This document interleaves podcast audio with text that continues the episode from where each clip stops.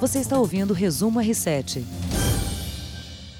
Começa a edição desta terça-feira, 11 de fevereiro de 2020, do podcast Resumo R7, comigo César Saqueto e Heródoto Barbeiro. Tudo bem, mestre? Tudo bem, dessa vez não precisei chegar aqui de canoa. É. Conseguiu. Conseguiu vir a pé. Conseguiu vir, vir É. a pé? Vim a pé. É, eu fiquei ilhado na minha região nessa segunda-feira. Não tive como passar pela marginal. Caramba. Fiquei da ponte para lá, o, o Heródoto. é? fiquei, não teve jeito. Eu moro ali na região de Pirituba, pegou bem aquela parte ali da ponte do Piqueri, aquele pedaço ali, né? A ponte do Piqueri, é, o acesso para quem sai da Avenida Raimundo Pereira de Magalhães para a ponte do Piqueri, na verdade, que é o grande problema ali para o bairro, né? Pra gente ali. E ali não tinha como passar. É, a ponte do Freguesia também não dava. Do lado direito de quem está no bairro, Lapa, né? Aquela região da Atílio Fontana, da ponte Atílio Fontana também não. Fiquei. Não teve jeito. Eu não, eu tive que vir trabalhar aqui. É.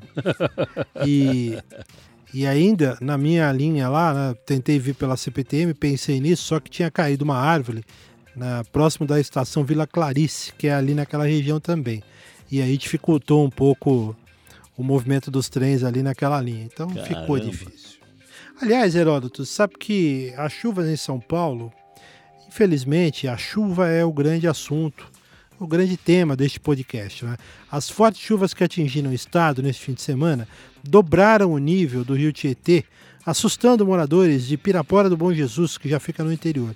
Nesta terça, a comporta da barragem do município ainda trabalha com 20% acima do limite. E segundo a prefeitura, o fenômeno não ocorria há 14 anos. Por isso, foi decretado estado de atenção e, por prevenção, cerca de 100 moradores das margens dos rios foram retirados das casas e levados a duas escolas municipais. As famílias começaram a ser retiradas do local depois de um deslizamento que derrubou uma casa e que deixou uma jovem de 16 anos soterrada.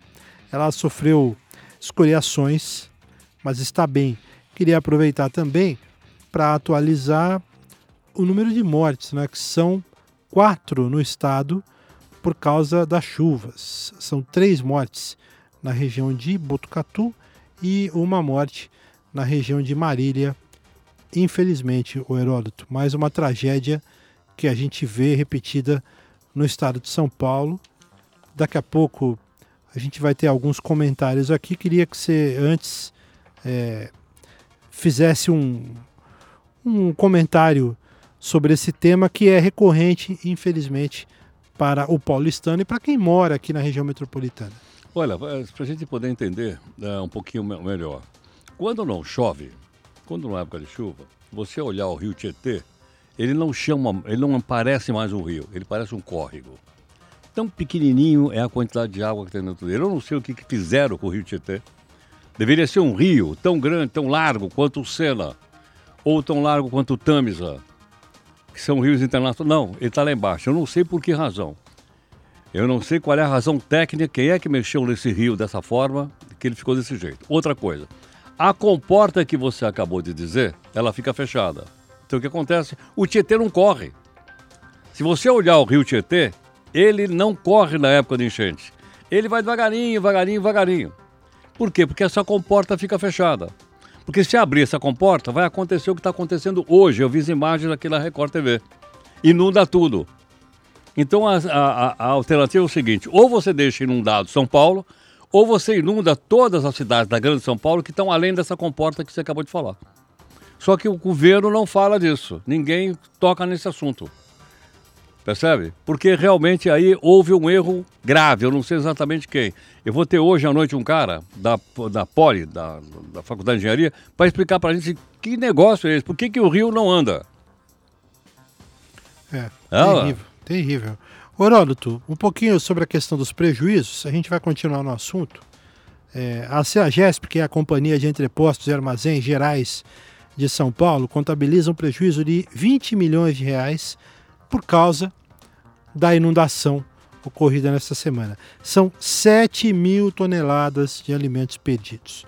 Ainda há 4 mil toneladas de mercadorias que não se sabe, né? Se poderão ser ou não comercializadas. Fechado desde segunda, o entreposto deve abrir as portas até a tarde de quarta-feira, dia 12, segundo Flávio Godas, que é economista da CEAGESP. O prefeito Bruno Covas havia afirmado em entrevista à Record TV que a CEAGESP tem que mudar de endereço. Segundo ele, o entreposto é uma construção antiga, fica abaixo do Rio Pinheiros e por isso sempre alaga quando há transbordamento do rio. Esse também é um tema antigo, né, Herói? Muito Essa antigo. questão da, da mudança da CEAGESP, Muito né? antigo, muito antigo. Por que, que já não mudou? Não sei se você sabe, ela é federal. Tem que haver um convênio ali com o governo federal, aquela área federal. Agora, eu desconfio que quem não quer que mude o CEAGESP dali são os permissionários. Os caras que tem banca lá. Pô, você acha que o cara vai sair dali e vai ser lo- colocado lá na Grande São Paulo, perto de Franco da Rocha, um lugar que tem, tem ali? Pô, aí o cara vai perder faturamento. Porque do jeito que está ali, você não precisa ser um dono de restaurante para ir lá comprar. Qualquer um de nós pode ir lá comprar. Então tem muita gente que vai comprar e o volume é grande. Eles não querem sair de lá. Os permissionários não querem sair de lá. Essa história dessa mudança, eu já ouvi essa história ser contada diversas vezes. Essa é mais uma. Agora, por que não sai? Porque os caras não querem, os caras querem continuar. Lógico, claro.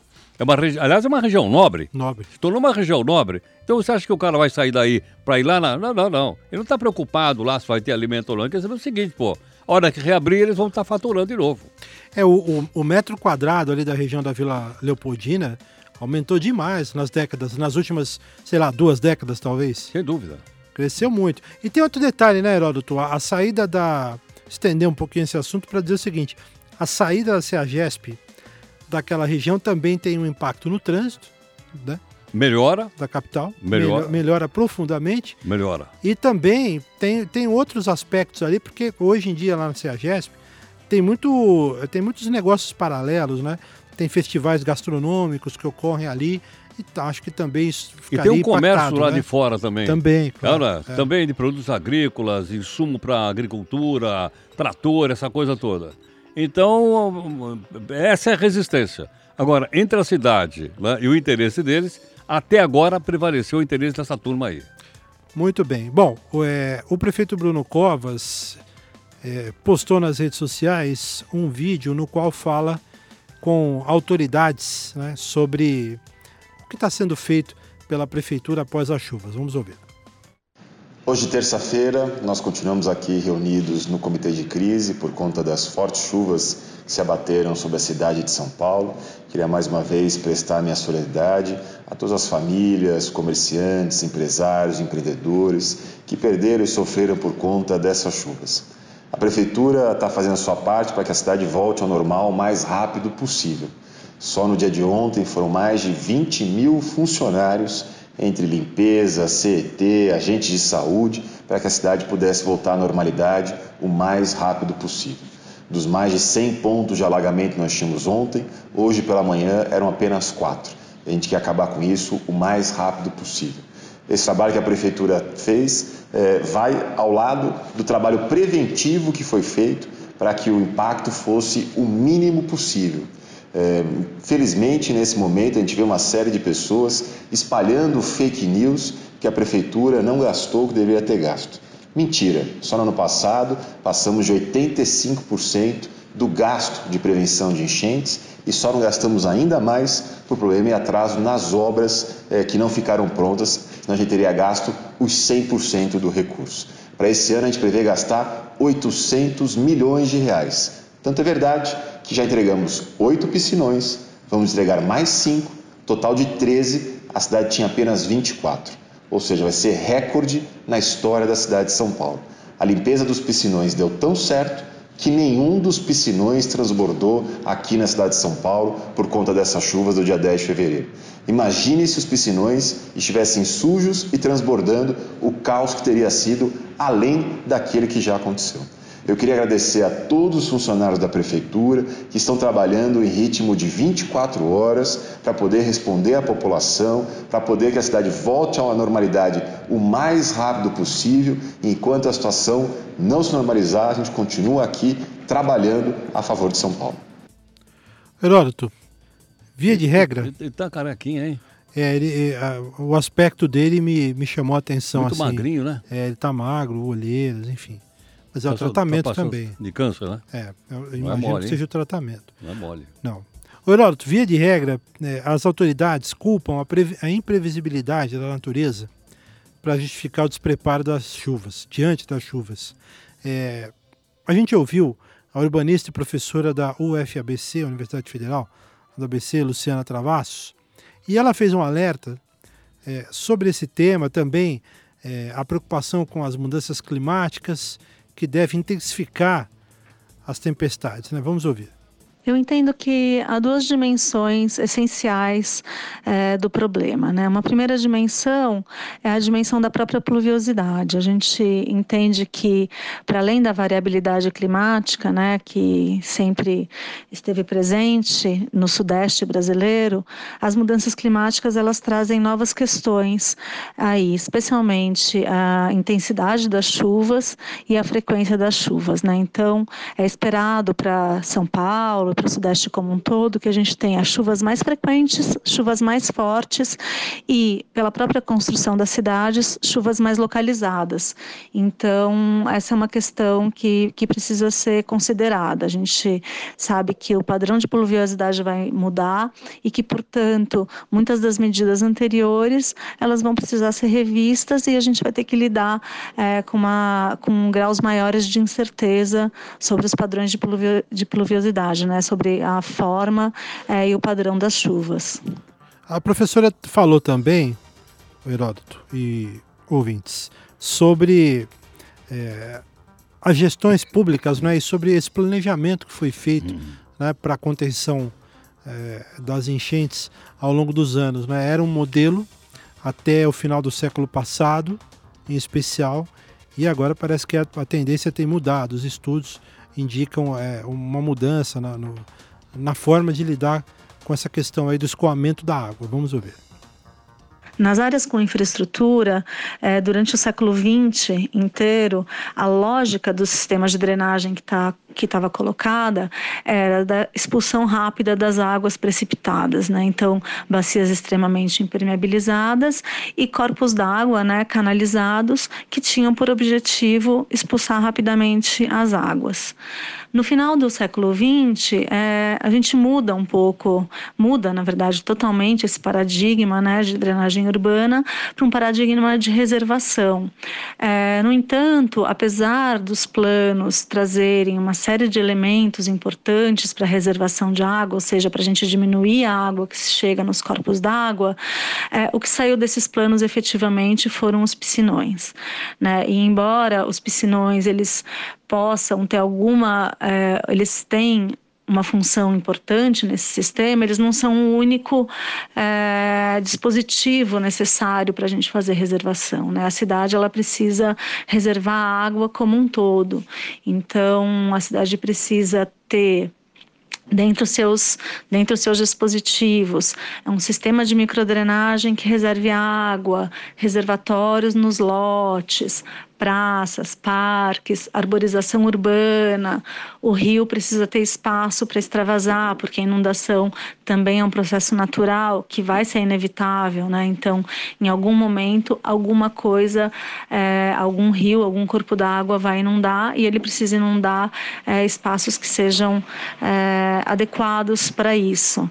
Né? Então, tem uma, uma questão importante aí da mudança é, da forma como a gente vê a drenagem urbana e a reservação.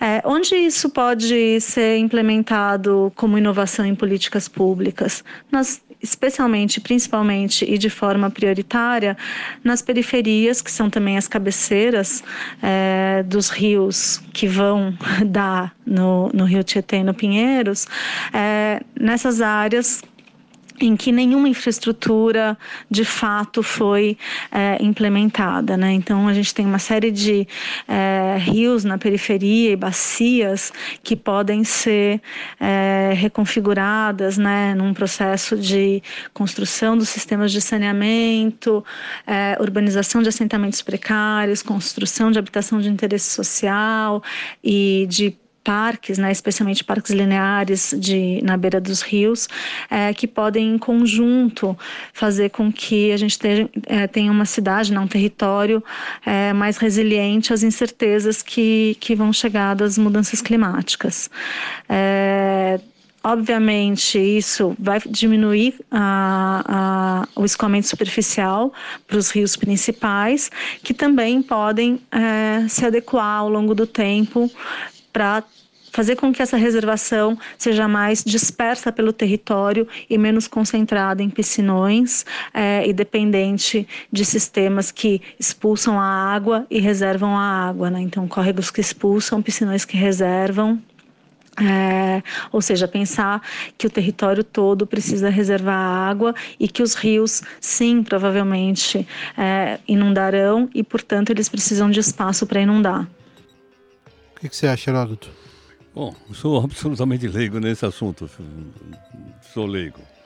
Mas só imagina o seguinte: imagina se essa chuvarada desce na época da eleição. É. Olha que legal. É legal, não é? Ela não dá na época da eleição. A hora, até chegar na eleição, a gente esquece que a cidade viveu o que ela viveu. Primeiro ponto. Vamos lá. É Fosse lá, eu acho que a situação ia ser diferente. Segunda questão: o que, que adianta levar água se o, se, não, se o rio não drena? O que, que adianta você jogar água no Tietê se o Tietê não drena? Só tem dois drenos nessa cidade: um é o Tietê e o outro é o Pinheiros. E assim mesmo o Pinheiro tem que inverter a mão de posição dele para ele jogar na pira e que joga no mar. É ou não é? Então, eu acho que o que a prefeitura está fazendo é enxugar gelo. Para dizer que está fazendo, etc. Tudo bem, pode fazer o que quiser. Aí vai colocar água onde? Não tem por onde escorrer. Olha lá. O que eu acho que esses, que esses administradores fazem, sabe o que é? Eles ficam rezando para não cair um chuvão desse aí. Olha lá. Se não cair, opa, opa, chegou lá na frente e tal, tal, certo ou não? Ou para não mudar a eleição para janeiro, né? É, ou para não aí mudar fica feio. Aí, aí ia ser terrível, entendeu? Não? Aí fica então, feio. Rezando. Então eu acho que isso é enxugar gelo. O, o Heródoto, agora eu fico pensando aqui, né? Quando vai chegar o tempo de um administrador que pense adiante e realmente tome as decisões importantes em obras de infraestrutura e de saneamento básico, que são obras que não dão, acho que tanta visibilidade assim, e por isso são deixadas de lado. Quer dizer que não né? dá voto, né? É. Esgoto é não dá voto, é ou não? É isso. É, Mas alguém precisa quebrar essa barreira, Herói. Precisa, precisa. Nós, a população, tomando consciência, ouvindo aqui as coisas todas e formando uma opinião crítica. Crítica não quer dizer meter o pau. Crítica quer dizer tomar posição sobre as coisas que a gente precisa realmente para viver melhor. Claro. Bom, vamos encerrar o Heródoto em alto astral, né? Que tá meio pesado o clima aqui. Tá meio aquático. Tá, tá meio aquático, você sabe. E eu não sei nem nadar, então é preocupante. Piada besta. Nossa senhora. Heródoto, hoje 11 de fevereiro é uma data marcante na música, no rock mundial, sabia? Não. Hoje, no dia, num dia 11 de fevereiro de 1963, era gravado o single do primeiro álbum dos Beatles, Please Please Me, sabia? Não sabia, não. Fantástico, né? Fantástico. Vamos ouvir um tequinho? Vamos embora.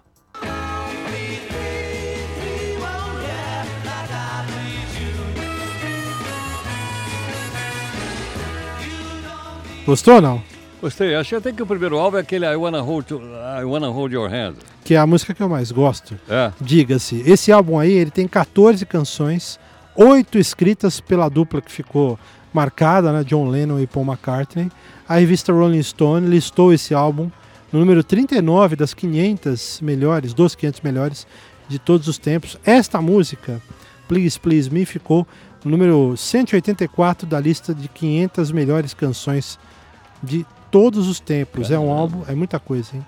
Vendeu 52 milhões de cópias até os dias atuais. Como assim vendeu? Como assim? Não estou entendendo. É, é um álbum que já vendeu tudo isso. É brincadeira, era, não? Você vendia assim? Era, é, era um bolachão? Era um bolachão.